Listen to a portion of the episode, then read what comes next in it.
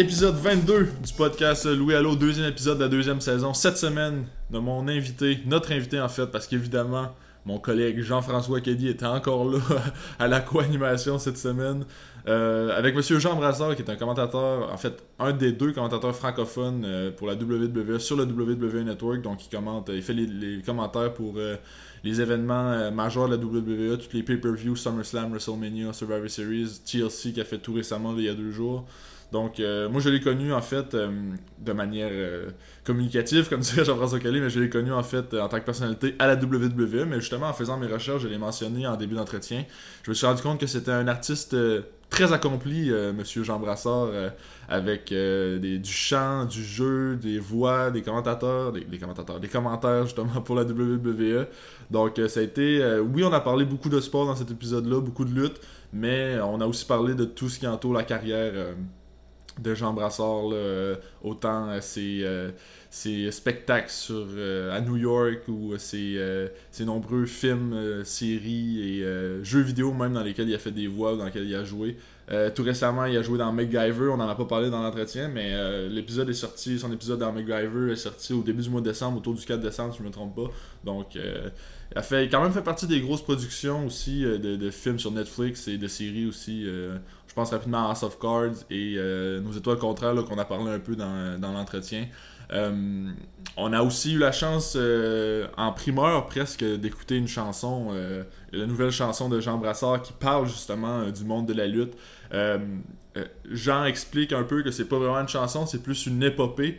Justement, la chanson euh, raconte un match de lutte, toute l'histoire en fait d'un combat de lutte dans une aventure là, qui, qui, a des allures de récit épique en fait, d'où le titre de la chanson. Là, je vais essayer de pas me tromper. Quel épique, époque opaque. Donc j'adore, j'adore le titre. On a eu la chance de l'écouter. On l'a, on l'a mis là, dans, euh, dans le podcast, donc euh, on va pouvoir écouter ça aussi. Euh, on a attrapé Jean pendant court passage à Montréal au début de l'automne, lui qui reste à, New York présentement, donc il était de passage à Montréal. Et puis Jean-François Kelly s'est fait aller les contacts pour qu'on réussisse à avoir Jean Brassard en entrevue. Puis ça a donné une entrevue extrêmement intéressante parce que justement je le connaissais d'abord pour la WWE, mais je connaissais pas l'ensemble de son œuvre. Puis ça m'a permis de découvrir, comme je l'ai mentionné plus tôt dans l'introduction, un artiste extrêmement accompli. Je suis fier de partager cet épisode-là aujourd'hui. Merci à Jean Brassard, merci à JF Kelly aussi d'avoir, euh, d'avoir, de m'avoir mis en contact avec lui, d'avoir été présent pendant, euh, pendant le podcast. Toujours un plaisir de voir euh, Jean-François à mes côtés pour alimenter les discussions. Donc, déjà trois minutes que je parle, j'arrête là. On s'en va écouter l'entrevue avec Monsieur Jean Brassard, avec Jean-François Kelly à la co-animation. J'arrête pas de dire Jean-François Kelly en deuxième, faudrait que je, je vais commencer. Jean-François Kelly à la co-animation avec l'entrevue pour Monsieur Jean Brassard.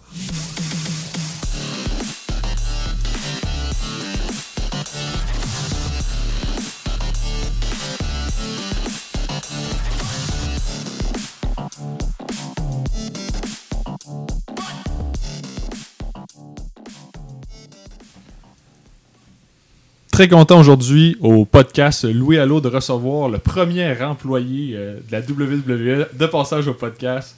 Euh, le commentateur francophone pour euh, les événements euh, de la WWE au WWE Network, Monsieur Jean Brassard, vous allez bien? Je vais très bien, merci. Je suis très heureux d'être ici avec vous. Très content de, vous attraper justement pendant votre, séjour à Montréal pour faire une petite entrevue avec nous, parler de votre carrière, de vos, de vos réalisations. Très heureux de vous avoir en entrevue. Ben, merci bien. Est-ce qu'on a quatre heures, je pense? On a euh? autant de temps que vous voulez. Puis d'ailleurs, euh, on va introduire euh, notre co-animateur, là, justement, qui, a fait un excellent travail dans les dernières éditions du podcast. En plein, qu'est-ce que j'allais dire? Ouf! Ouf! allô, Louis, allô? J'espère que tu vas bien. Ça va bien, monsieur Jean-François Kelly, qui est de retour encore une fois cette semaine avec nous au podcast. Veux-tu que je fasse comme avec Benoît Cossette, que j'introduise l'invité? Tu peux introduire l'invité, vas-y, ça me fait plaisir de t'entendre faire ça. Ben, c'est Jean Brassard. Ah, ben voilà. voilà. ça, c'est fait. Check. Mais pour vrai, Jean Brassard, c'est quelqu'un qu'on est vraiment content de mhm. recevoir au podcast. Je parle en ton nom également. C'est quelqu'un que moi, je suis depuis les années 90. Donc, très, très hâte d'entendre ce qu'il a à dire. Puis justement, on va, commencer l'entretien tout de suite. Euh, moi, personnellement, je vous connais de, du WWE Network, de vos, euh, de vos commentaires francophones là, à, la, à WWE.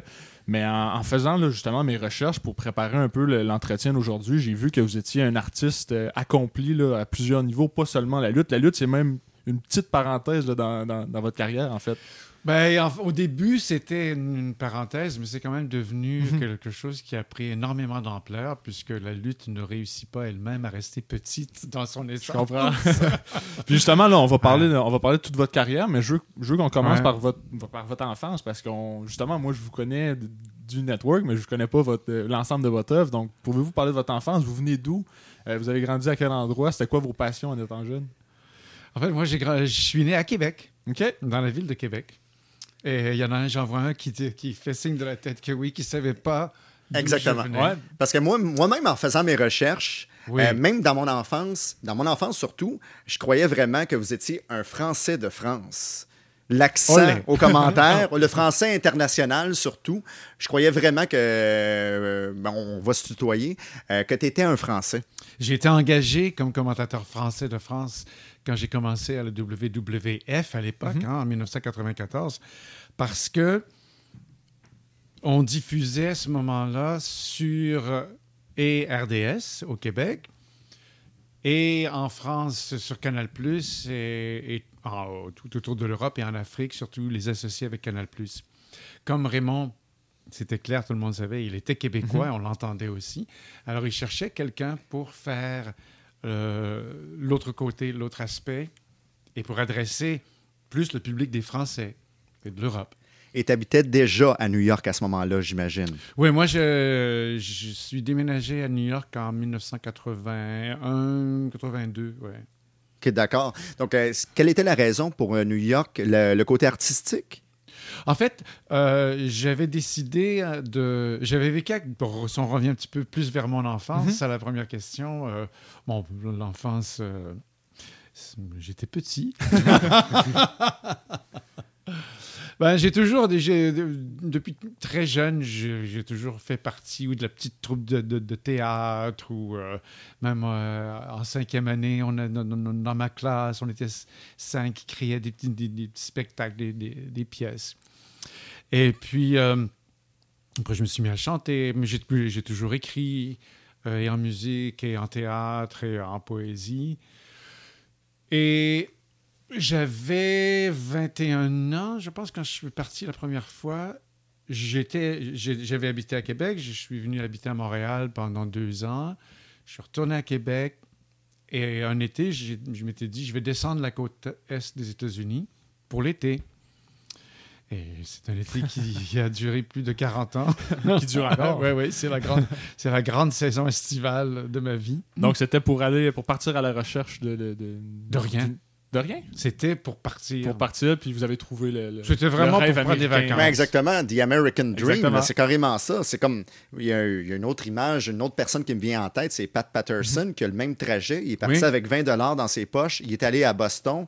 Et le reste, c'est de l'histoire. Et moi, je suis arrivé à Boston. OK, d'accord. Aussi, en fait. Oui, ben, je suis arrivé au départ, euh, je, suis arrivé à Provincetown, au Massachusetts. J'ai travaillé là pendant un mois à faire euh, pas grand-chose. Et puis après un mois, je dis, bon, je vais filer. Je suis allé à Boston, puis euh, j'ai commencé à prendre des cours de danse. J'ai eu une bourse d'études avec les, les, Boston Ballets pour un an. Alors, je suis resté. Quand j'ai commencé à étirer mon, mon séjour, puis à la fin de ma bourse, les amis que je m'étais fait et à l'école et en dehors de l'école, c'était. Bon, il y avait un, gars et une fille, tous les deux étaient de New York. Ils étudiaient à Boston, puis ils s'en venaient. Ils terminaient leurs études, puis ils revenaient à New York. Ils ont, ils ont dit bah, Viens avec nous. Puis New York, je disais OK, je connaissais pas, j'avais pas vraiment envie de. C'était trop gros?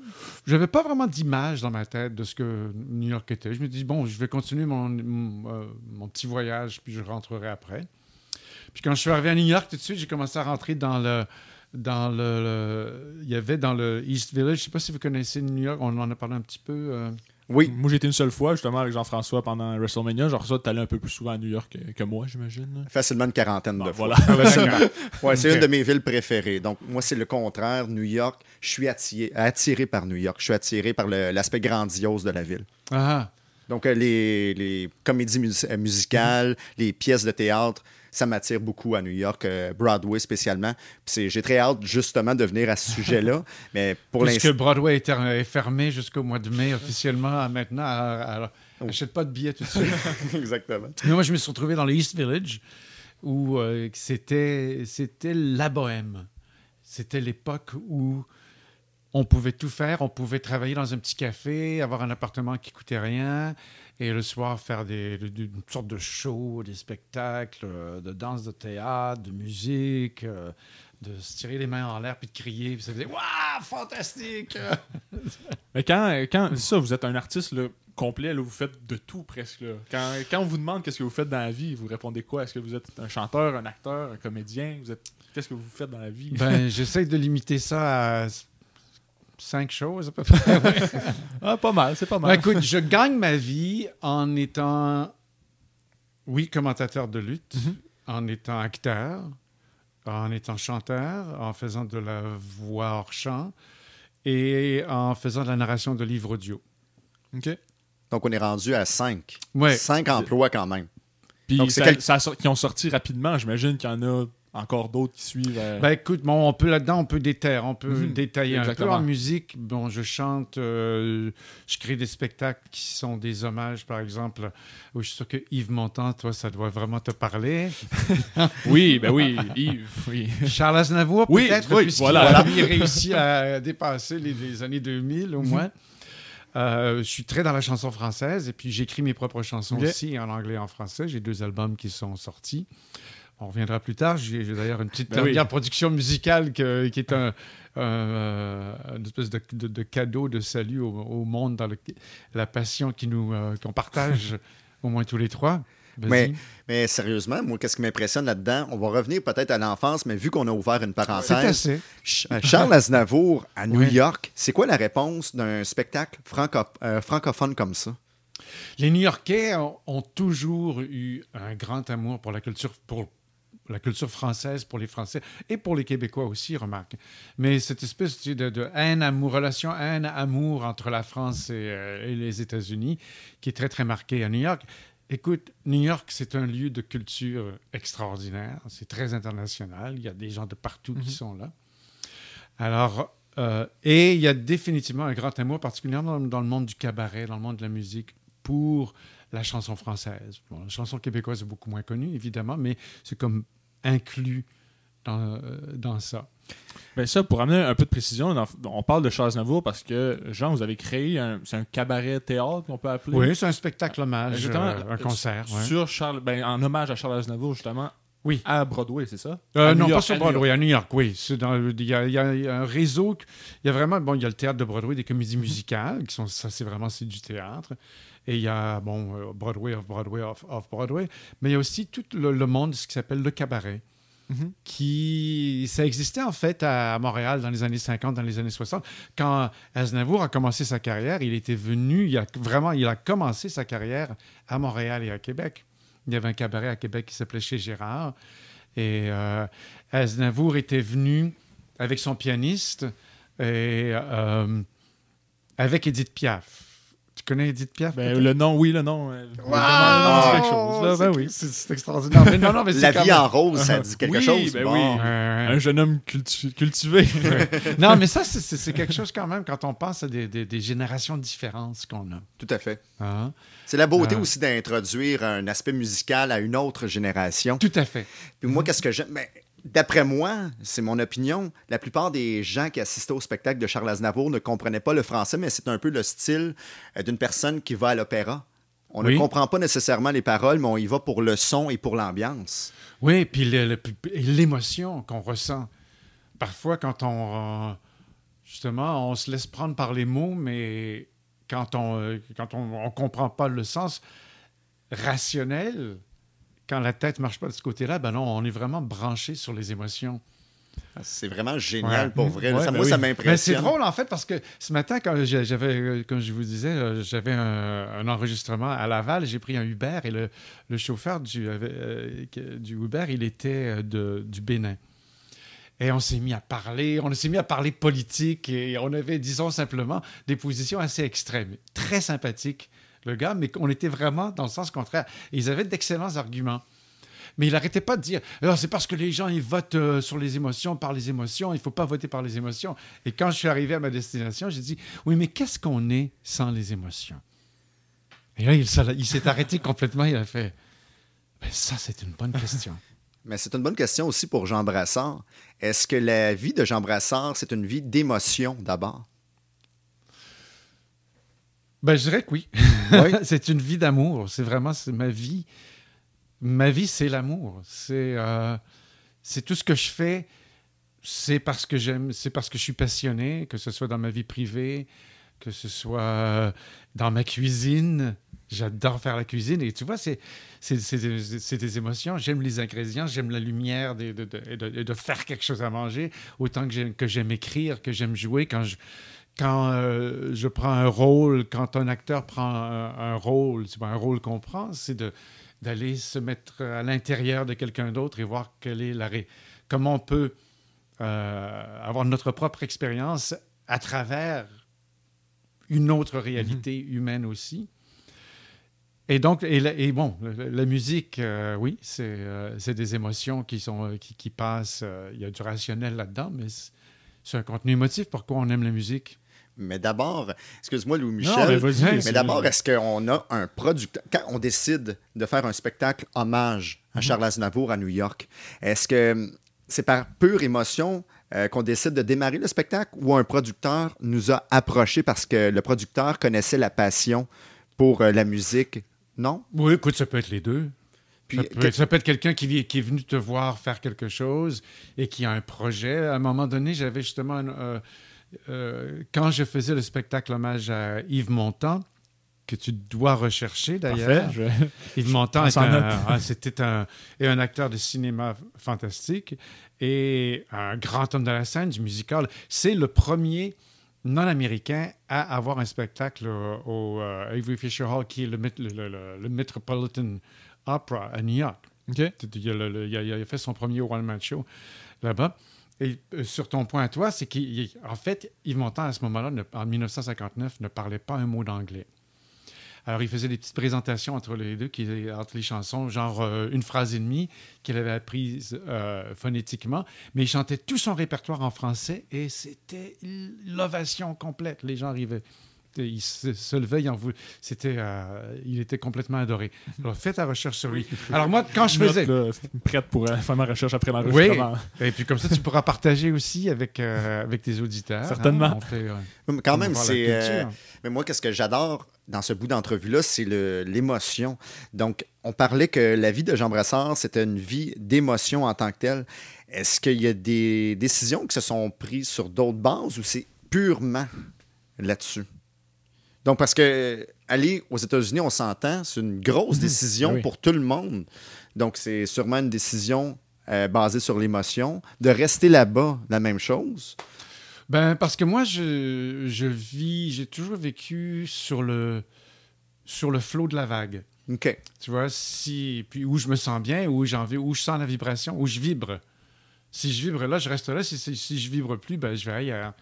J'ai eu des occasions, j'aurais pu aller dans le monde, euh, si tu veux, un peu plus euh, corpo, par exemple, euh, à deux ou trois reprises. J'aurais fait de l'argent, j'aurais été, euh, j'aurais une vie plus sécuritaire, j'aurais, euh, j'aurais pu acheter une maison, une piscine, etc. Mais c'est pas que j'ai rien contre, contre ça, mais c'est pas moi. Alors, donc, oui, mes, mes décisions ont été faites par rapport à mes passions, de vivre sa passion. De vivre, pour moi, c'est ce qui est crucial. Et c'est ce que j'ai de plus reconnaissant dans ma vie, c'est d'avoir choisi toujours de vivre et, et de ne jamais... euh, me- je veux pas dire... Ça se sent comme une trahison. Ça aurait été une trahison pour moi, mais je comprends qu'il y a plein de gens qui font ce compromis, justement, de laisser aller leur passion pour prendre un terrain plus solide. Plus Parce que je veux dire. Ouais, vas-y. Non, je les ai plus un terrain plus sécuritaire en fait, d'avoir une, comment je pourrais dire, d'avoir une sécurité dans le fond, d'être bien dans ces choses sans nécessairement vivre de Ouais. la passion puis laisser ça derrière nous. Ouais, puis de laisser tomber des choses qui nous tiennent vraiment Exactement, à cœur ouais. aussi. L'aspect familial aussi. Ben Ben, oui, il y a ça. partir aussi loin, c'est laisser des gens derrière nous pour vivre nos rêves aussi là. Oui, tout à fait. Puis si je veux, je veux rajouter quelque chose sur euh. Aznavour, dans le fond, c'est quelque chose qui a commencé à New York, mais qui a voyagé par la suite, si je ne me trompe pas. De- en tout cas, selon mes recherches, le, le spectacle ou une autre série de spectacles a, a pris la route vers l'Europe, même pour Charles Aznavour. Oui, mais c'est avec, euh, plus avec, euh, avec mon temps. Ok. Parce qu'avec Aznavour, on a commencé seulement l'année dernière. Mhm. On a fait New York, on est allé le faire à À Londres. ça. Euh, quand on est revenu, On était, on a fait, euh, oui, c'est assez remarquable en fait, en parlant des temps courants. Le 15 mars, on devait faire le show à Birdland, à New York. Birdland, qui est un des, des plus grands clubs de jazz euh, vraiment au monde. Et donc, on, est, on y est allé. Puis la semaine, les, quelques jours avant, ils ont, comme, ils ont fermé les théâtres de Broadway, genre trois jours avant. Le, le, le Metropolitan Opera a fermé. Toutes les salles de spectacle ont fermé, sauf celle qui est en dessous de 500 places. Alors, Birdland, je pense que la, la salle dans laquelle, laquelle on était, c'est 150, 200 places. Et quand on est arrivé le soir, ils nous ont dit Vous êtes le dernier spectacle, on Oh. ferme les portes demain. Et là, là. Ouais. Ouais. Alors, ce qui a fait que notre, pour l'instant, on est en hiatus avec euh, Aznavour, mais avec mon temps, on a tourné. On est venu ici, on a fait le spectacle au Casino de Montréal, on l'a fait euh, à Québec, au Petit Champlain, euh, au Palais Montcalm, on l'a fait à Paris, à Londres, en Allemagne, dans, dans un festival euh, en France aussi, dans plusieurs endroits aux Mhm. États-Unis. Mais pour revenir un peu à ce que, ce que vous disiez tantôt, c'est incroyable de pouvoir vivre de sa passion autant que ça, pouvoir voyager, pouvoir vivre des expériences comme ça grâce à notre passion, pas seulement. Oui, grâce au travail, mais c'est avant tout une passion. là. Mais c'est des choix, effectivement, comme euh, Mhm. Jean-François le disait. Bon, c'est de, de dire oui, c'est ce que je fais, puis de, de- de se commettre à fond et d'être capable de, justement, de, de, de raider les hauts et les bas. Qu'est-ce qui euh, t'a fait accrocher à New York? On parle ici de New York, euh, la première fois, pour dire, OK, il y a possibilité que j'en fasse une carrière. Est-ce qu'il y a quelque chose, est-ce qu'il y a un point qui dit, OK, bon, j'ai eu des euh, contrats de voix hors champ, un contrat d'acting. Qu'est-ce qui a fait accrocher Jean Brassard pour la première fois au marché de New York? Le milieu artistique, tout simplement. La créativité, le nombre de gens de partout, la diversité de New York, ça a toujours été la meilleure chose. Que non seulement qu'il y a une diversité d'Américains, mais que les gens de toute la planète viennent à New York. C'est plus difficile économiquement maintenant d'être un artiste. C'est Ouais. sûr. On parle de quelle année euh, à ce Euh, moment-là? Moi, bon, euh, vraiment 80, euh, 83. Je suis arrivé à New York, je suis resté quelques mois, je suis reparti. J'étais, moi, euh, j'étais aussi euh, à Québec. euh, je travaillais à CKRL, la première station euh, communautaire du Canada, n'est-ce pas? Et quand je suis revenu pendant quelques mois, tout à coup, ils il célébraient le, dixième anniversaire de la station et ils voulaient faire un- le premier radioton. Alors, j'ai organisé, euh, je suis passé euh, huit ou neuf mois à organiser le radioton de CKRL. OK, donc Hein? la, la communication pour Jean Brassard, ça a commencé à Québec à la station de radio. C'est bien, c'est bien ça? Ben, ma présence derrière un micro dans un studio, je dirais que oui. Comment on se sentait la première fois? Très à l'aise. Ah très oui? chez moi. J'adore, j'adore être en studio. Comme quand je fais des livres audio, par exemple, d'avoir dans, dans- dans une petite boîte, c'est enfermé. C'est un médium tellement juteux, particulier. L'espace mental dans, le- dans lequel on est quand on, quand on fait jouer de la musique, on fait une petite intervention dans le milieu ou quand on a un invité, justement. Euh, il y a quelque chose de très privilégié et, de très intime aussi. Puis de sentir qu'on ne sait pas qui est là, on ne sait pas qui est autour, à Mhm. qui on parle exactement. Mais on est, on est, sur- on est, on, on est connecté sur une espèce de, de vibre, de vibration que, que j'aime beaucoup, qui n'est pas palpable, mais qui est, euh, qui est très forte aussi. Puis euh, je veux, je veux parler encore un peu de musique là, avant de passer à tout- toutes vos autres réalisations. On en a parlé un peu tantôt. Vous, vous, vous créez vos propres chansons, vous écrivez vos chansons, vous les interprétez aussi. Puis il y a une chanson justement qu'on parlait avant d'enregistrer que vous voulez partager là, avec, euh, avec nous, et avec euh, les auditeurs du podcast aussi. Oui, euh, ça s'appelle Quelle épique époque opaque. Je l'ai écouté, c'est splendide, sérieusement. Ça résume la carrière. Ça résume, c'est il y a le chant, il y a Ouais. l'aspect lutte. Mhm. Donc c'est vraiment ça résume un peu la carrière de Jean Brassard, cette Ben, chanson là. Ben, en tout cas, ouais, c'est l'aspect. Ça faisait longtemps que je voulais justement lier mon côté musical à mon côté euh, commentateur. Et puis, euh, on vient, on vient de parler de la radio. euh, je, je viens de dire que, bon, la- on ne sait pas qui est autour, qui est là. Dans les années 90, quand toi, tu écoutais, il n'y avait pas de réseaux sociaux. Non, tout à fait. Alors, nous, Raymond et moi, on faisait les, les shows à chaque semaine. On faisait euh, les superstars de la World Wrestling Federation et Monday Night Raw, les pay-per-view et tout ça. aux trois ou quatre mois, on recevait une pile de lettres euh, écrites à la main qui disaient hey, continuez, on vous aime, etc. Mais c'était tout, quoi. Il n'y avait pas de vrai rapport. Alors que maintenant, sur... bon, Raymond n'est pas sur les réseaux sociaux, juste avec moi sur ma page Jean Brassard WWE. Mais d'être en contact avec tous ceux qui, comme toi, ont grandi en, nous écoutant, qui nous ramènent à nous-mêmes, qui nous, dit, qui nous redonnent ce qu'on a, ce qu'on a fait avec euh, une plus grande conscience. Ça, c'est merveilleux. Ça fait partie de mes plus beaux souvenirs d'enfance quand même avec Raymond Rougeau. Uh-huh. Donc, euh, on parlait de, de, la chanson en tant que telle. Est-ce qu'on l'écoute? Oui, on pourrait l'écouter là. Là.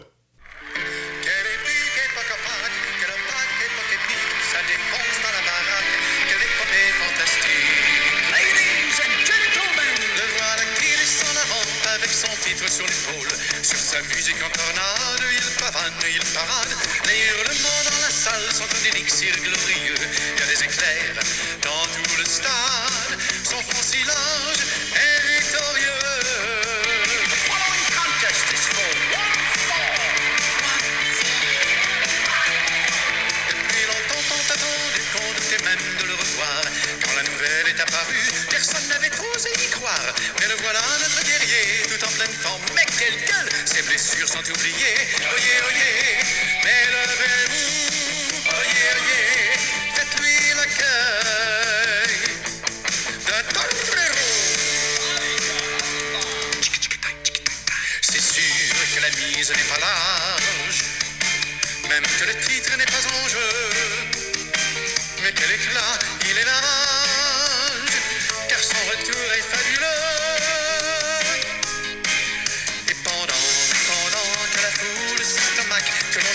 ses pouces que mon deux yeux sur lui se braquent. Déjà sur le ring, bravant entre les cordes, un petit futé qu'on sacrifie. L'esprit la mauvaise mine et mine de rien, mine de rien. Ce vilain coquin qui a le regard en fléchette, qui a l'air un peu maniaque, les poings tout en malheur, il rêve que tout craque.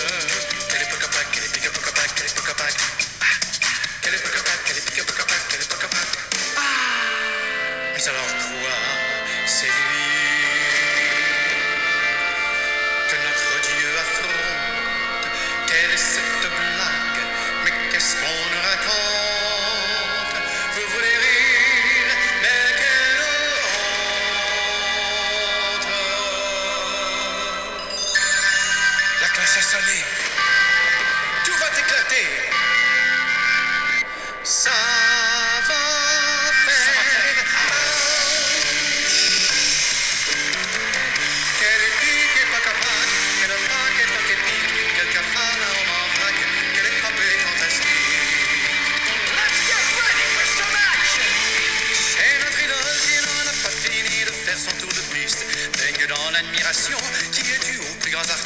Avec sa cape, il met dans l'ombre son polichinelle qui brille de sueur dans son caleçon. Il se tortille comme une anguille.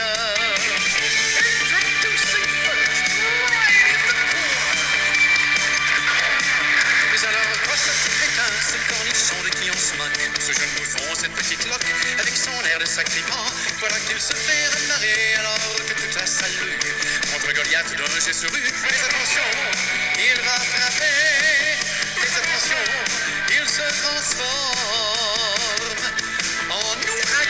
いやもう信じられませんこの目を疑います Sonné par la souris scélérat, notre héros traque la cible qui tourne et sautille comme un autour de ce monstre invincible.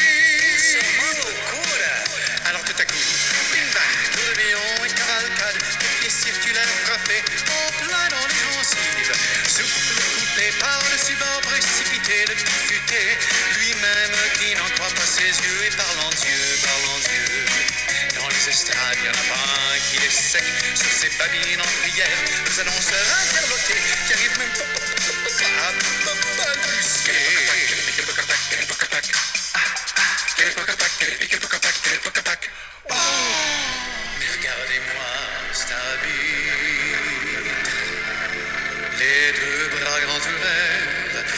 soir allongé, les pupilles à l'envers, les pieds figés dans ce calvaire. One, two, three. Le a commencé. Le temps s'est arrêté. L'air a cessé de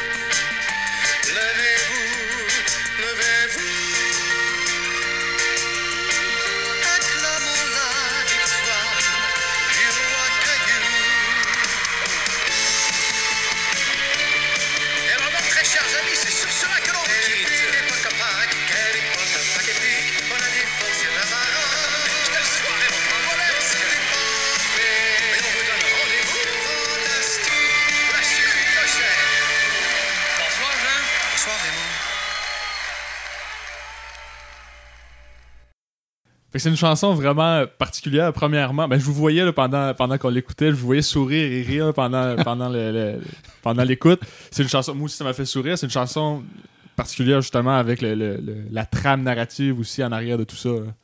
Oui, ben en fait, je dis que c'est pas une chanson, c'est une épopée moderne. Parce que, euh, bon, premièrement, c'est parce que ça raconte une histoire, puis les- les- le- la définition d'une épopée à l'époque, dans- à l'époque médiévale, en fait, c'est une, c'est un- une histoire de, de héros avec des éléments de, de magie, des éléments de, de- tu vois, du, du merveilleux, de l'extraordinaire.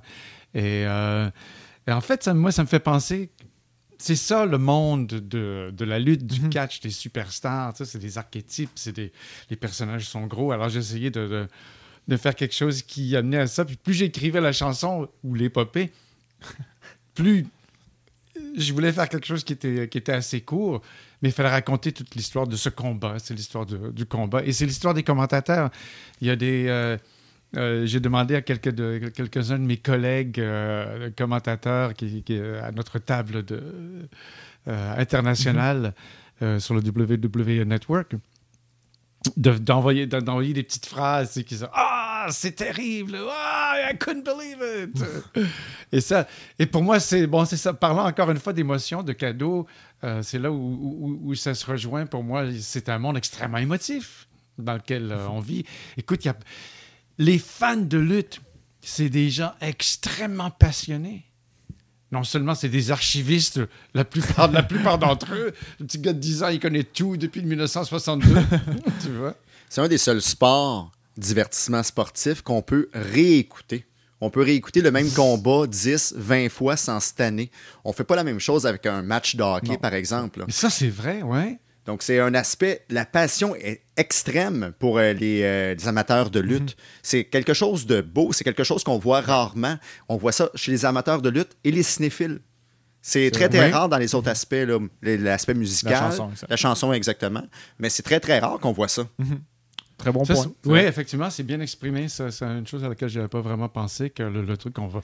C'est vrai, on, on se fatigue jamais de regarder Non, les- nos, nos combats préférés. Et, euh, ouais. Jean-François, la chanson, euh, je te voyais sourire toi aussi. Là, Ben, pendant- moi, ça me fait sourire parce que la francisation euh, qu'a apporté Jean Brassard et Raymond Rougeau euh, dans la description de, de la lutte, c'est ça m'a marqué. Comme le Heartbreak Kid, l'homme d'outre-tombe, les expressions. en- Est-ce qu'on peut avoir un homme d'outre-tombe de Jean Brassard? J'aimerais ça l'entendre. Mais c'est l'homme d'outre-tombe qui arrive vraiment, c'est pas croyable! C'est incroyable. Ça, ça a marqué mon enfance. Ça, c'est mes années 90 à moi. J'écoutais Ouais. pas la lutte en anglais. Je l'écoutais vraiment en français. Peu importe c'était qui les commentateurs, mais ceux qui m'ont marqué en premier, vraiment, c'était Jean Brassard et Raymond Rougeau. Puis, euh, Et- allez-y, allez-y. Oui, et toi, euh, euh, comment tu es arrivé à la lutte? Il n'y a jamais personne qui m'a posé cette question-là. Euh, dans le fond, oui, ben, très bonne question. J'ai Ben, fait ouais. de la radio, moi aussi. oui, oui, oui. Ben, c'est, c'est rare qu'on me pose des questions. Ben ouais, ça m'intéresse quand même. Oui, ben moi en fait, j'ai commencé à écouter, euh, j'ai tombé sur la lutte à RDS euh, au milieu des années 2000, fin, fin 2007-2008 peut-être avec euh, la TNA Impact Wrestling, Uh-huh. avec Jean-François qui était, qui était en onde. Je devais avoir euh, peut-être 10 ans à, à cette époque-là. Puis j'écoutais, j'écoutais, oui, la... j'étais jeune, hein? Oui. Je suis encore jeune.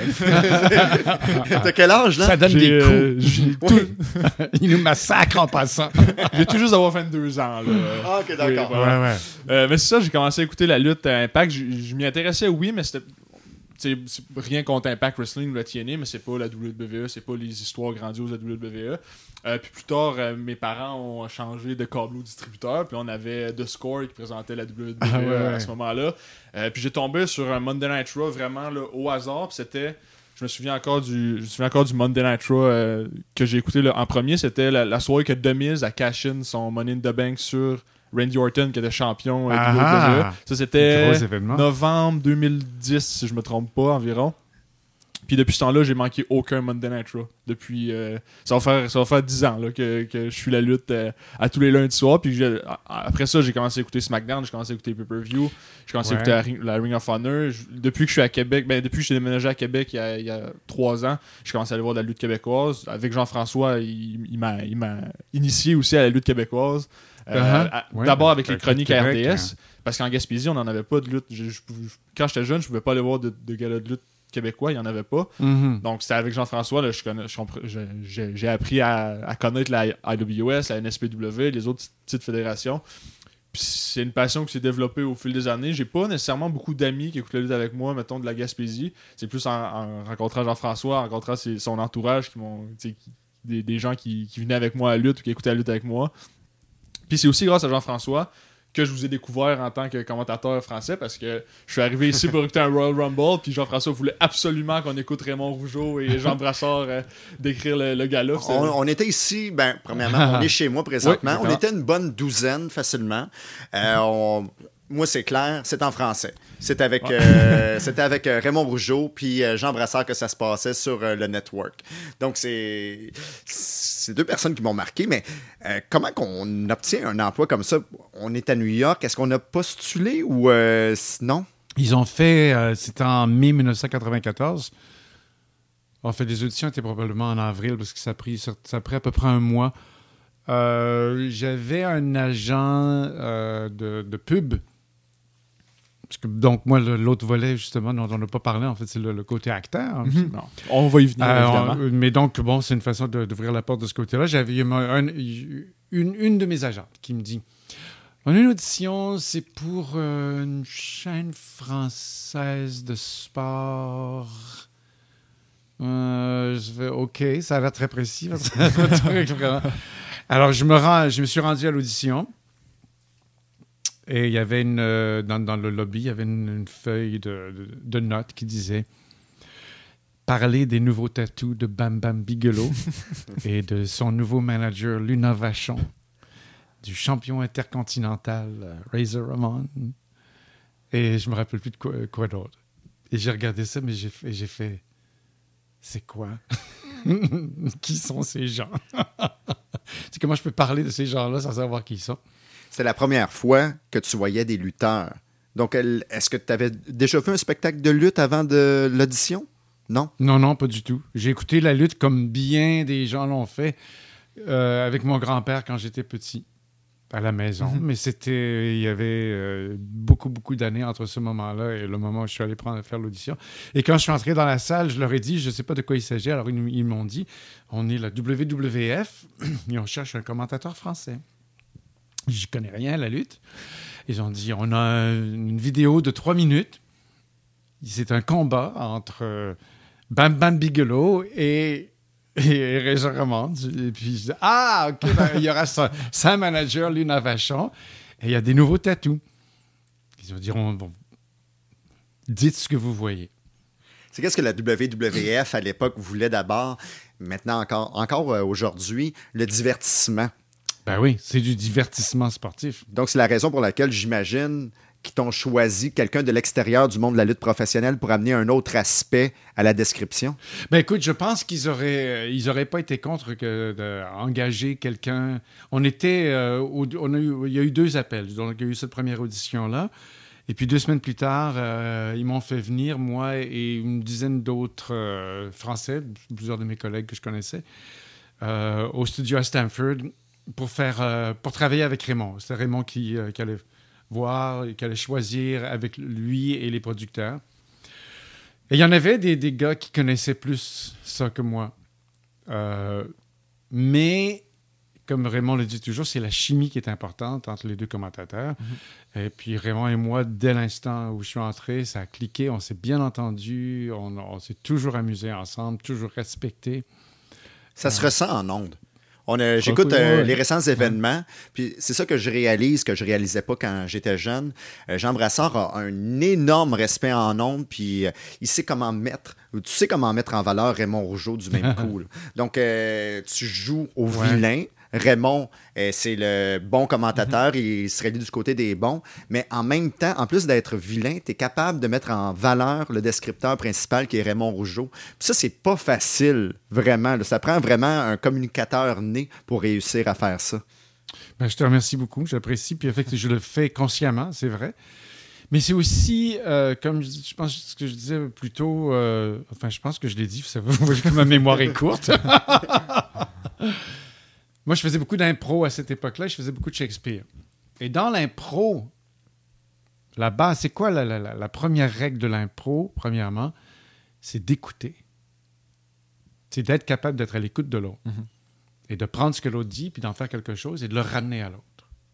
C'est bon, D'écouter, de le ramener, de le renvoyer à l'autre. c'est bon, j'écoute. Ah oui, voilà. Un Mais fais improvisateur. quelque, chose, fais quelque chose avec! Ah, mais là, c'est incroyable, mesdames et messieurs! Il ne fait absolument rien, le ballon! Il est par terre! Exactement. mais- un bon élève. Ben oui, ben oui, mais au moins, tu es la première, oui, la, la- la première étape La première est partie est faite. Alors, Louis Michel va reprendre la balle qui est tombée par terre. Je m'en occupe. Je, vais, ra- je vais ramasser Jean-François. Mais en fait, euh, euh, le- votre rôle a dû changer là, entre cette époque-là, dans les années 90, et depuis le, le- le retour là, en ondes au, au WWE Network il y a quelques années. C'est quoi, c'est quoi les grandes différences entre, Ben, je entre les respecte deux époques? beaucoup moins Raymond. Oui, voilà. Évidemment, oui.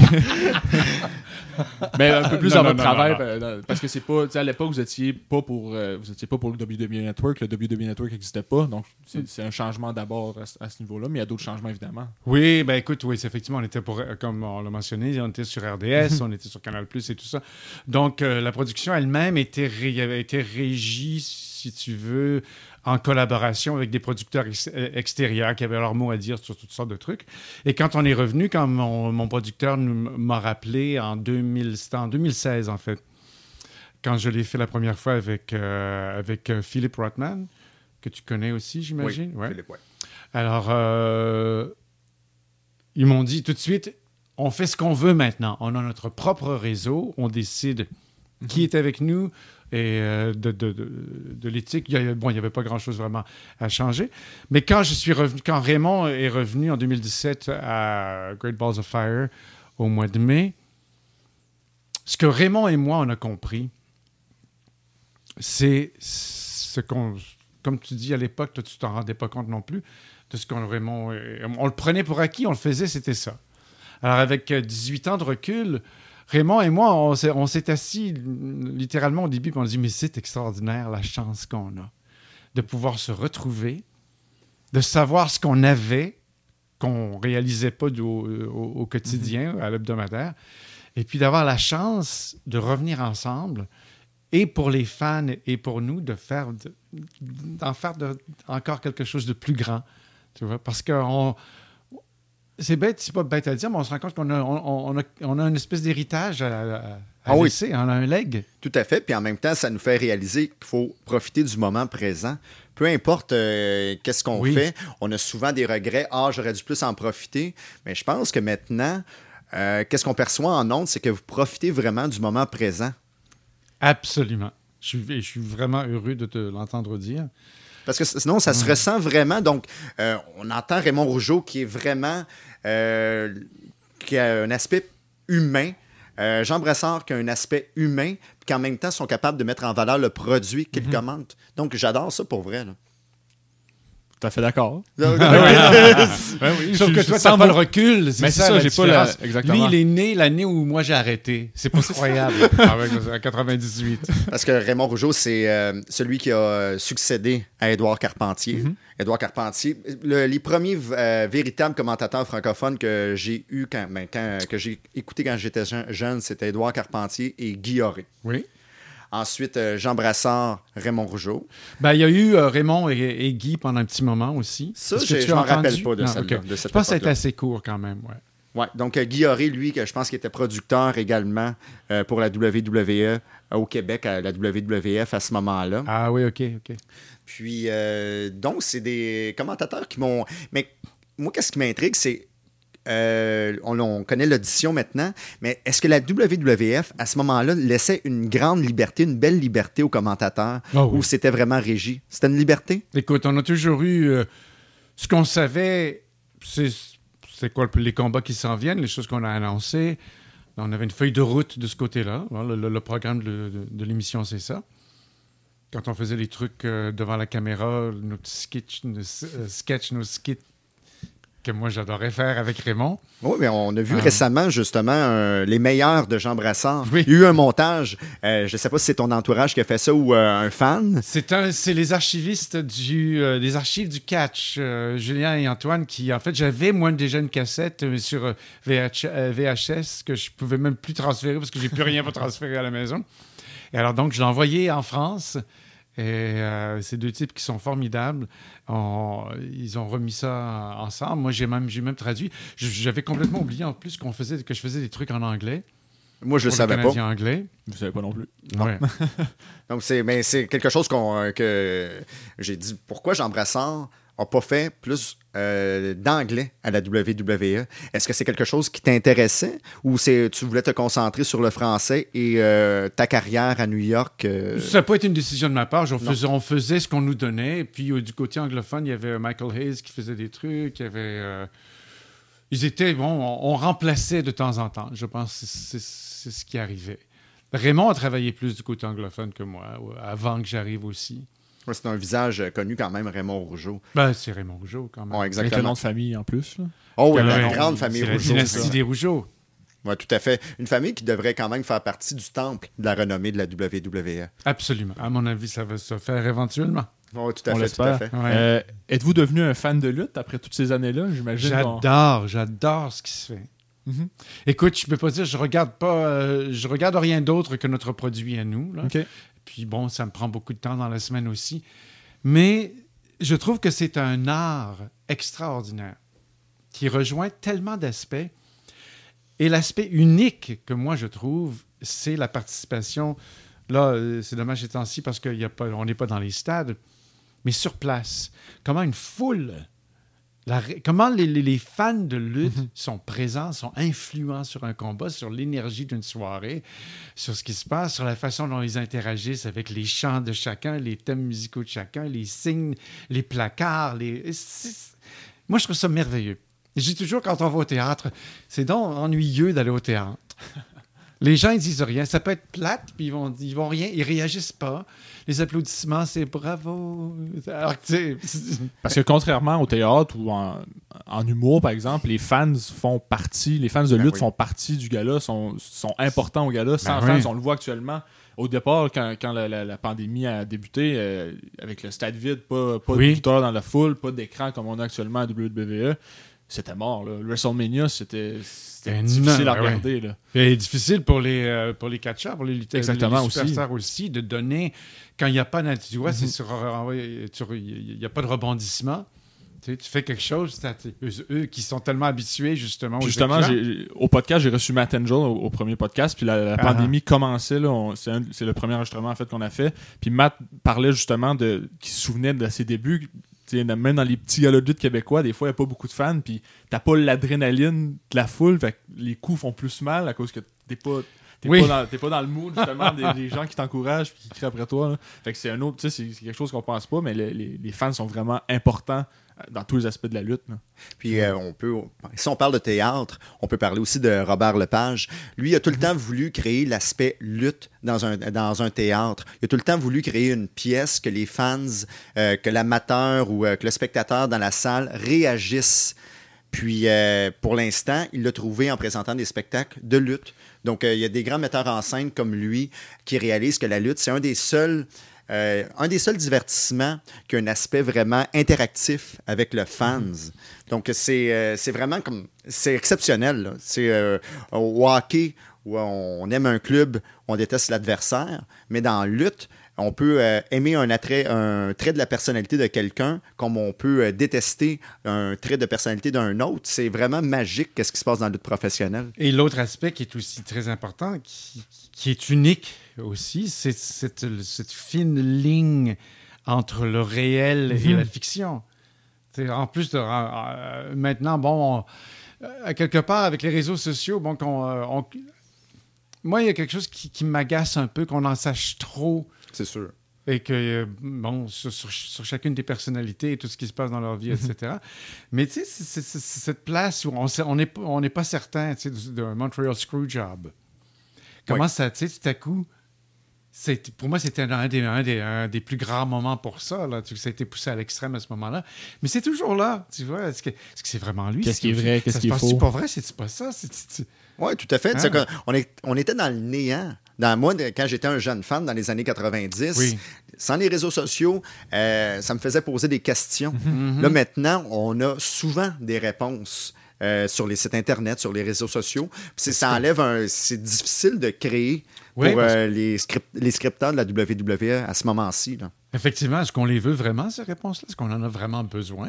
On n'est pas mieux dans notre imaginaire, puis dans, Ben le- oui, c'est ça. dans, le- dans nos propres créations. Exact. Puis sans le vouloir, on les a les réponses parce qu'on est des fans de lutte, on a Internet. Donc, absolument, il faut des fois consulter des sites Internet pour avoir des réponses quand est-ce qu'ils sont les spectacles. Donc, on n'a pas le choix de consulter les sites. Donc, on a certaines réponses qu'on ne veut pas nécessairement avoir. Donc, c'est euh, un, un aspect que, que j'aime moins euh, depuis euh, que c'est plus facile de- d'avoir des réponses à nos questions. Puis en Oui. étant, euh, tu sais, dans le métier qu'on exerce, parce que mo- moi, Jean-François, on écrit, ben, on écrit pour Lutte Québec. Jean-François euh, s'occupe pas mal de Lutte Québec. Uh-huh. Fait que pour, pour ça, on, on essaie aussi de transmettre les nouvelles. Puis il y a des gens qui veulent avoir ces, ces, ces Oui, Ces nouvelles-là. ouais. qui veulent avoir ces informations-là. Donc, on est un peu pris entre deux, qu'on veut pas nécessairement. Par exemple, moi, je- si j'ai pas le temps d'écouter un Raw, mais il faut que j'écrive le résumé, mais je vais l'écouter vite, je vais manquer peut-être une coupe de choses que j'aurais mieux aimé prendre le temps de regarder puis comprendre l'histoire.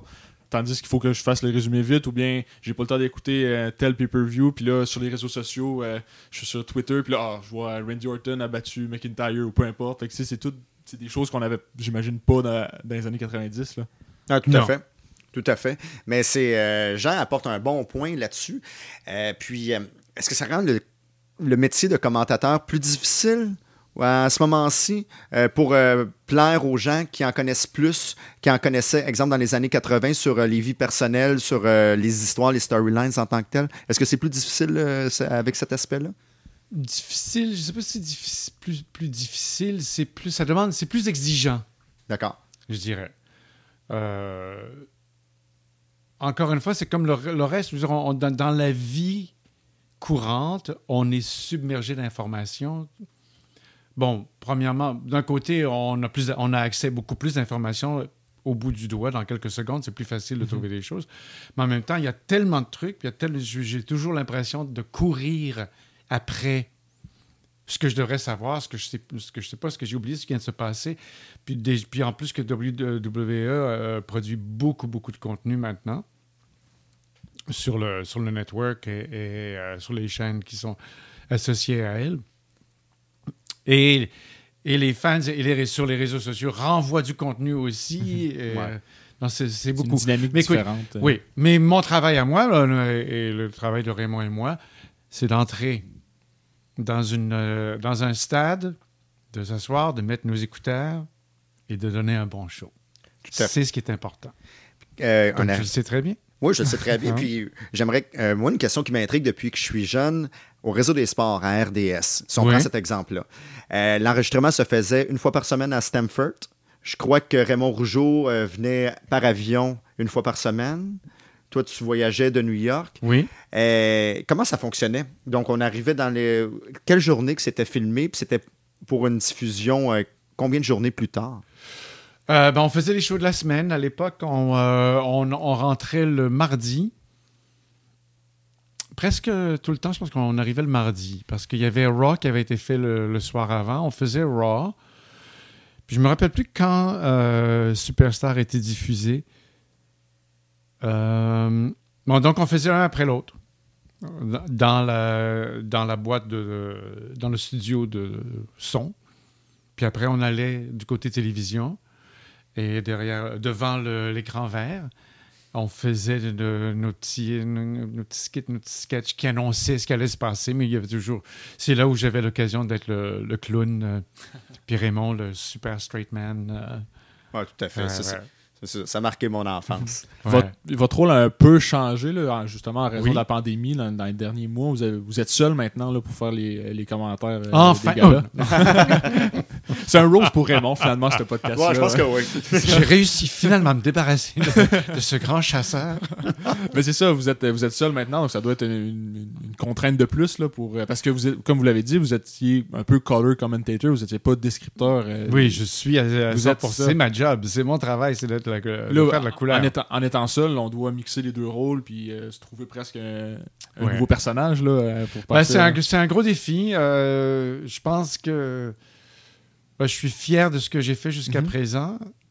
Je pense que j'ai relevé le défi. Ça m'a demandé effectivement, plus- ça demande d'être beaucoup plus assidu, d'être beaucoup plus présent Mhm. pendant, les, pendant les trois heures. Et non seulement on a commenté des, euh, des combats, mais en plus, parce que nous, on travaille dans les langues étrangères, ben, on ne peut pas se reposer. Il n'y a, pas de temps de repos. Au moins, on se donne ça l'un, et l'autre.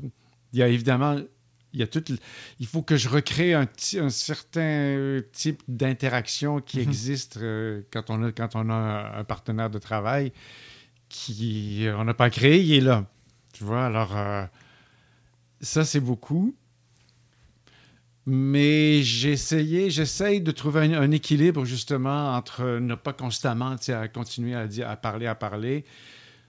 Ce que je découvre, c'est que le, le- le- mon autre partenaire, c'est le, spectacle lui-même.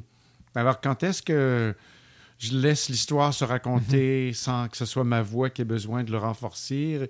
Et les moments où, bon, c'est moi qui prends le dessus.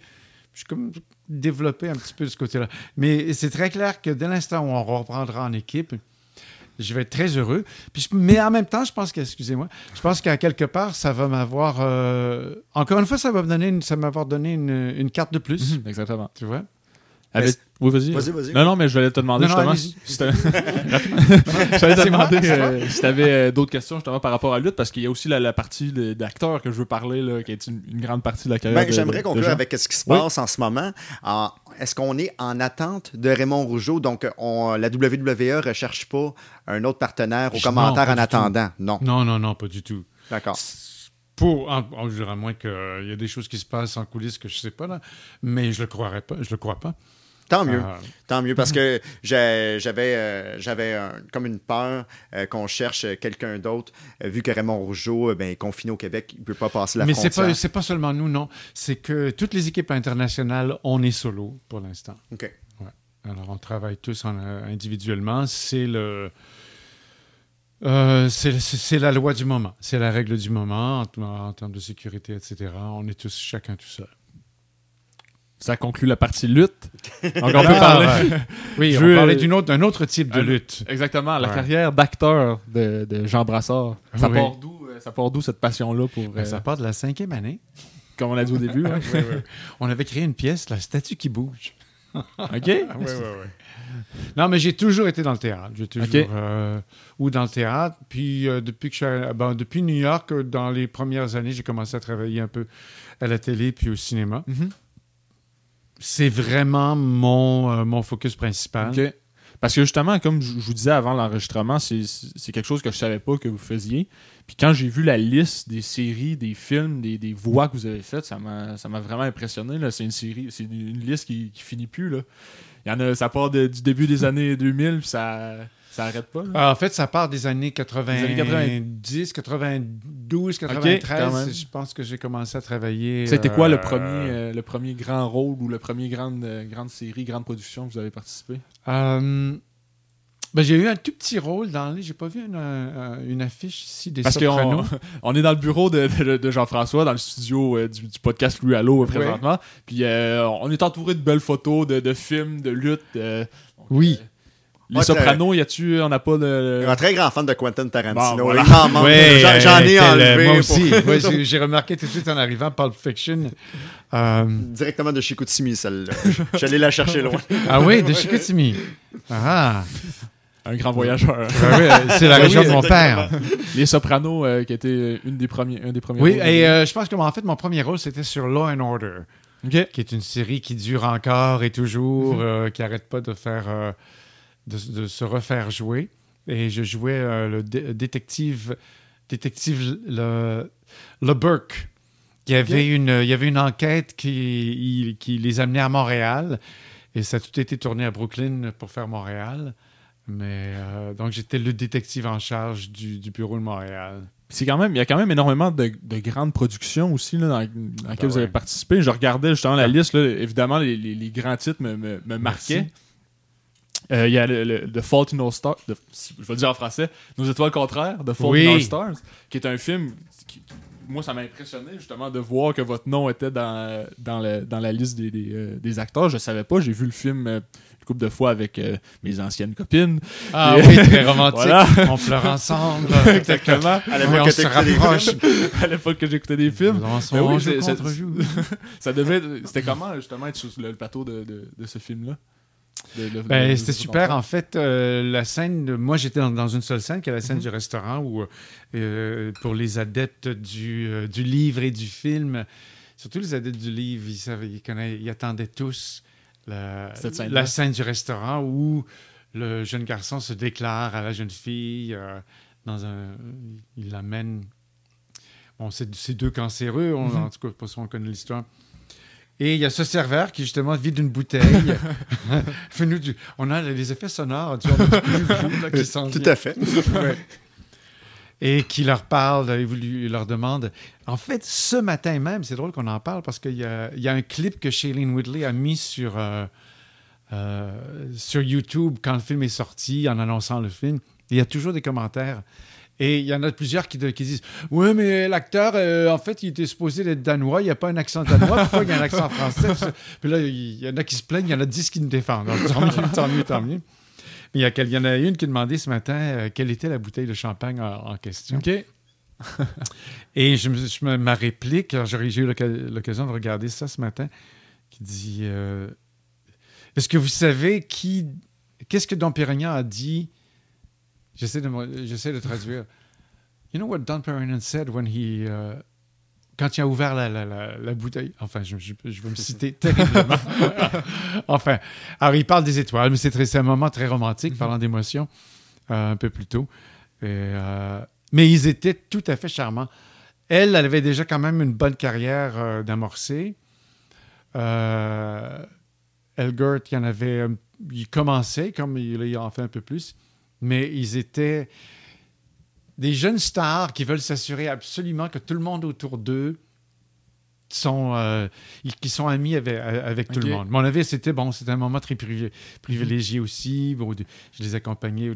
Puis je jouais, euh, bon, j'ai cet aspect un peu paternel qu'ils ont beaucoup aimé. Puis euh, c'était très agréable. Puis dans, dans la liste aussi des séries que- qui m'ont qui m'ont frappé, en fait, quand je les ai vues, il y a House of Cards aussi, qui, était, qui est une série, une grosse production. euh, sur, c'est sur Netflix? Ouais. Ou, ouais, c'est sur Netflix? Cette, euh, oui, cette reprise était sur Netflix. OK. L'original, c'est une, euh, une série de la BBC que moi, je, je préfère de beaucoup. OK. Il y a eu ça. Euh, j'ai fait, euh, en fait, euh, aussi au début de l'année, j'ai tourné sur la série MacGyver, euh, qui est une série. euh, MacGyver, c'était une série assez importante dans les années 80, je pense. Où, euh, il y a un remake. euh, bon, ça, c'est c'est peut-être plus des, des proches des, des amateurs de lutte aussi.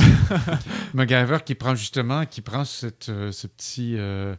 Euh, comment est-ce qu'on appelle ça Ça, c'est quoi? Une bouteille de. euh, Purel. du Ouais, purel. du purel. bouteille de Purel. Et ils, sont pris, ils sont coincés euh, à l'intérieur d'un coffre- d'un coffre-fort, ils sont pas capables de sortir. Il y a une bouteille de Purel, il y a des lunettes, il y a une souris d'ordinateur et euh, il y a un verre de vin. Ah, mais oui, exactement. Alors il mélange tout ça, il fait exploser la porte et puis il sort. C'est un remake du film, en fait, qu'on a ici. Là, Ouais, ouais, ben, c'est un remake de la série. Il y avait ouais. une grande, grande série à cette époque-là. Ben oui, c'est ça, mais est-ce qu'il y a un rôle dans- parmi tous ces rôles-là, ceux qu'on n'a pas nommés, qui vous, qui vous a marqué particulièrement un peu votre rôle préféré euh, en carrière? Euh, Question difficile. ben, il y, en- il y en- il y en a quelques-uns, mais euh, C'est comme choisir, euh, c'est qui ton enfant préféré? Exactement. Non, mais C'est c'est. une question qui se pose. Ouais. ça se pose. Ben oui, j'ai- ben, j'en ai quelques-uns, mais j'ai eu euh, un moment sur la série euh, 30 Rocks, euh, 30 Rock, pardon. Euh, je sais pas si ça a jamais été joué ici avec euh, Tina Fey et euh, ça me Baldwin. Oui, oui, que- Baldwin. ouais, oui, ben, je, je vais te le montrer. Oui, ah, Ça se passe dans les stu- c'est l'histoire de NBC dans les studios, le- la salle des, des auteurs, les acteurs, les gens, le- le les réceptionnistes. C'est très très loufoque, c'est très très drôle. J'avais une, scène très drôle où je mariais euh, avec Baldwin avec euh, Tina Fey en français. Euh, avec Baldwin l'avait amené sur l'île Saint-Esclavage. C'est très très drôle. Puis il y a un autre, il y a un film que j'ai fait qui s'appelle euh, The Pill où je joue le père de la fille qui, euh, qui est l'actrice principale. Et il y a son, son copain qui vient à la maison, puis moi et ma femme, on, on fait surtout moi qui le teste. Puis euh, je lui demande comment ils se sont rencontrés, puis euh, ah, entre amis, puis là je dis Ah oui, c'est le bookface là. hein? la femme, ma- mon, mon épouse dit Mais non, Loulou, euh, Facebook, ah oui, oui, fake boss. Donc, c'est une, une partie importante de votre carrière, là, le- la partie acteur, comme on disait tantôt. Oui. Est-ce que. Comment, comment je pourrais formuler ça? Est-ce que vous avez un casting particulier? Parce qu'on souvent, vous jouez peut-être des rôles de, de français, d'un marchand français ou un, un gouverneur français, peu importe. là. Est-ce que oui, oui, vraiment- oui, un sénateur. Exactement. Est-ce que vous jouez souvent des, des français ou c'est- vous faites pas mal un grand éventail de rôles? Euh, écoute, c'est c'est une excellente carte que d'avoir une spécialité dans, dans, dans, dans le monde euh, du cinéma et de la télé. Si j'étais simplement américain, euh, je, serais, je serais un parmi Exactement. des centaines sur un casting. Alors, euh, je joue ma carte à fond. C'est principalement ça ce que, c'est ce que je fais. De temps en temps, il y a un rôle plus, euh, plus large, mais euh, c'est définitivement des rôles francophones. Mais dans, ça, il y a une panoplie de différents Mhm. personnages aussi. Mais- Oh, un de mes personnages préférés, en fait, je pense, c'est vraiment c'est sur la série récente euh, Rami, qui est sur Hulu. Euh, on en parlait un petit peu avant qu'on se parle en ondes. Euh, Rami, c'est une famille euh, de musulmans égyptiens qui habitent au New Jersey. Et Rami, qui est un, un- un humoriste américain, qui, est, qui a 26 ans maintenant. Je ne sais pas si vous le connaissez, il est vraiment super. Et il joue justement sur tout- tous les thèmes contemporains du- de l'immigration, des, euh, des, préjugés sur les musulmans. Et donc, dans la série, bon, c'est juste une petite famille ordinaire. Et Rami, veut vraiment vivre comme un bon musulman, mais il a 25 ans, il a, a plein de désirs, il a plein d'énergie, il a envie d'avoir du fun. Puis donc, c'est le conflit avec ça et sa famille. Et j'ai eu un très, très bel épisode avec, euh, avec la mère qui décide à un moment donné de devenir une chauffe. Mais ça, justement, je voulais parler aussi, avant de poursuivre, euh, euh, vous avez fait des voix pour des jeux vidéo quand même importants comme euh, Red Dead Redemption. Oui, Red Dead Oui. Redemption. et euh, l'autre, c'est quoi Ouais, donc, euh, Grand Theft Auto, je Grand sais pas. Theft Auto. Ah oui, avec ton l'accent, accent gaspésien. Voilà, voilà. Euh, oui, mais ça, c'est super. C'est des- moi, euh, je sais pas si vous... Est-ce que vous êtes adeptes des, euh, des jeux vidéo, vous deux? Moi, pas du tout. Non. Moi, euh, honnêtement, c'est plus les trop jeux- vieux. Ouais, exactement. C'est une autre époque. Moi, je suis un grand mon fan vieux de- Nintendo. Un grand fan de jeux vidéo sportifs, là, les NHL, les WWE, Ah ouais, euh, MLB, FIFA, tout ça. Euh, je suis pas un très grand fan de jeux vidéo d'action. J'ai j'ai- Mhm. j'ai joué à euh, Grand Theft Auto ou peu importe euh, comment, comment on doit le Comment? dire. GTA, à Ah, tu GTA. dit, oui, oui, bien Puis, dit. euh, mais non, j'ai jamais joué à Red Dead Redemption. Je connais le jeu, j'ai vu des, des vidéos euh, du jeu, mais j'ai- C'est énorme. C'est un- parle une- d'une autre grande, une énorme industrie, encore une fois, du- le- les, les jeux. Les, le- je pense qu'il y avait. Sur le deuxième euh, Red Dead Redemption, qui, je pense, est le plus, le, le plus gros vendeur de jeux euh, de ce type-là dans Ok. le- à, à présent, je pense qu'il y avait 2000 personnages là-dedans. C'est incroyable. Ah ouais. Il y a toutes sortes d'histoires dans lesquelles tu peux Mhm. rentrer.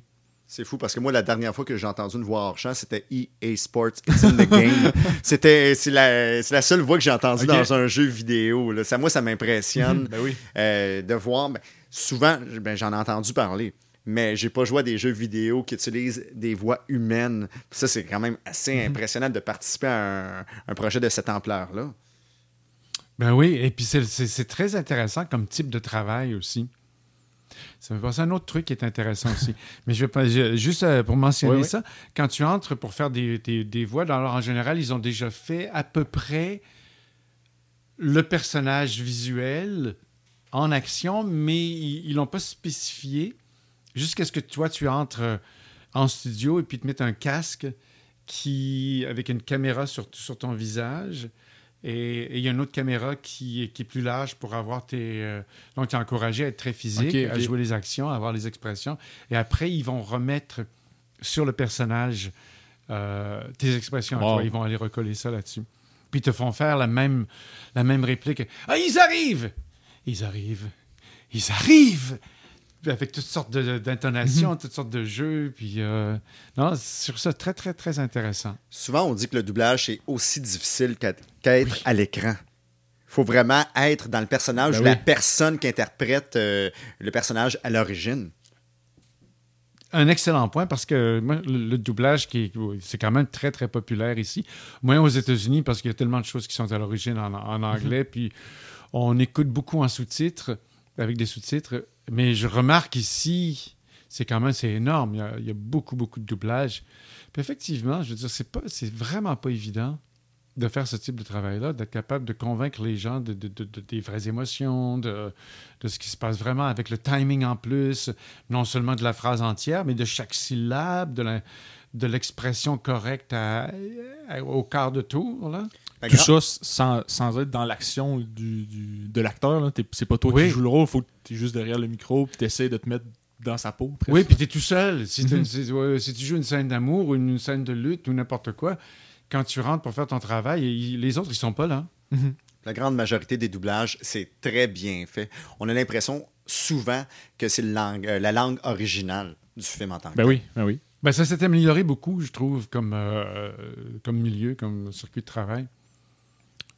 Mais Vas-y. Oui, non, mais euh, je voulais dire présentement, euh, ben, en fait, dans les derniers mois, est-ce que votre, euh, vos, vos productions ont été en arrêt? Est-ce que vous avez pu continuer à jouer, à faire des voix ou ça a été complètement mort pendant quelques temps? Ça reprend Il tranquillement? y, a des, il y a des voix ici et là, mais c'est le- le- tout ce qui est, tout ce qui est télé, Tournage, cinéma, ça a été complètement du jour au lendemain, ça, Ça a arrêté, fermé complètement. Mais ça reprend. Euh, je pense que ça, ben, ça, ici, ça reprend quand même pas mal. Mhm.